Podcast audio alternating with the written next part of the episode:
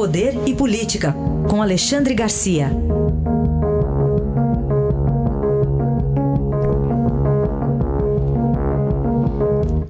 Alexandre, bom dia. Bom dia, Raíssa. Bom dia, Carolina. Bom dia. Alexandre, as urnas falam, né? A gente não ouve a voz, mas elas falam. O que elas disseram ontem? As urnas disseram.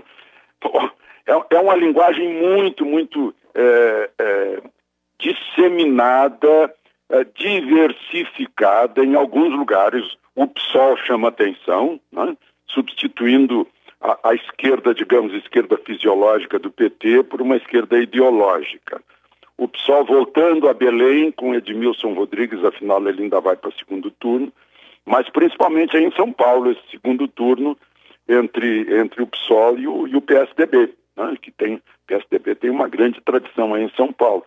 E o desempenho apático de Russomano na, na, na campanha eleitoral. Lá em Porto Alegre, o PC do B, também uma esquerda ideológica, vai para segundo turno quase surpresa, porque as pesquisas estavam mostrando assim uma vitória mais, mais fácil de, de Manuela Dávila. E o excelente desempenho do DEM. Né? Em Salvador, um, uma vitória estrondosa que a gente pode atribuir ao prestígio do ACM Neto. Lá em, em Florianópolis, a mesma coisa. Né? É, em, em, uh, em Curitiba, o Rafael Greca. Né? A aprovação de, de prefeitos também valida a reeleição, né? É, desde que não tenham feito campanha usando os poderes é, do mandato. Né?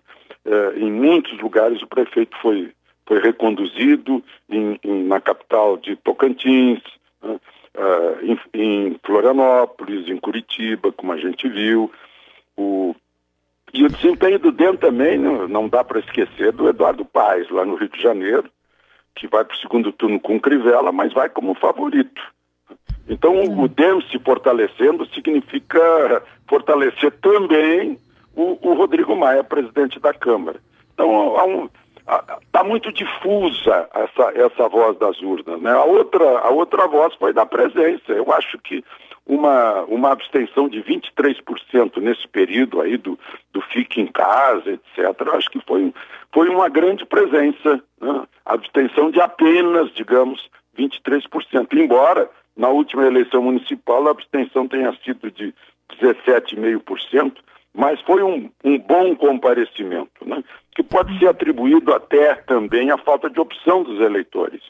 Os partidos em muitos lugares não deram opção. Porto Alegre, por exemplo, teve uma abstenção de um terço, é, muito alta, mas na última hora o prefeito, o ex-prefeito, candidato a prefeito, José Fortunati, eh, renunciou. Então os eleitores dele ficaram na mão. Muitos deles decidiram, ah, eu não vou votar nesses que estão aí. Então, por enquanto, é, é, é o que a gente pode, pode ver aí nessa, nessa eleição o, a aprovação de Calil, né, a gente tem que é, registrar também em Belo Horizonte, foi marcante. Né? Mesmo o outro candidato apoiado pelo presidente Bolsonaro ficou, ficou para trás. Bom, falemos também sobre a instabilidade né, do sistema do TSE e essa tentativa de ataque hacker de ontem. Então, eu acho que nós já estávamos com o pé atrás, né, nós brasileiros, é, depois de acompanharmos a eleição americana, as denúncias de fraude lá, a demora, o voto pelo correio, aí acontece isso aqui. Aí a gente fica realmente desconfiado. Né?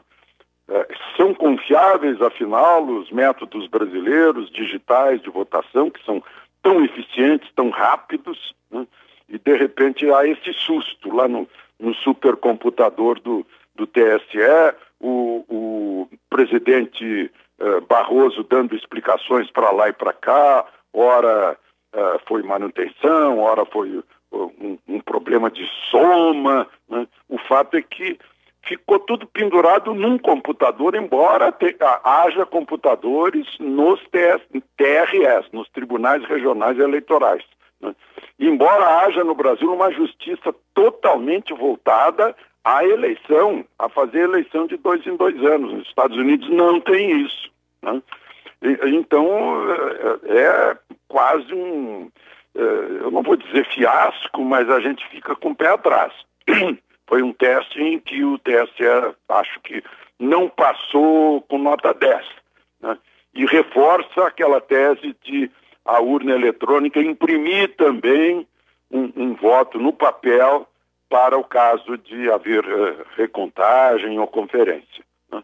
É, é, é, essa, essa a impressão que, a conclusão que se tem depois do evento, uh, do dia da eleição.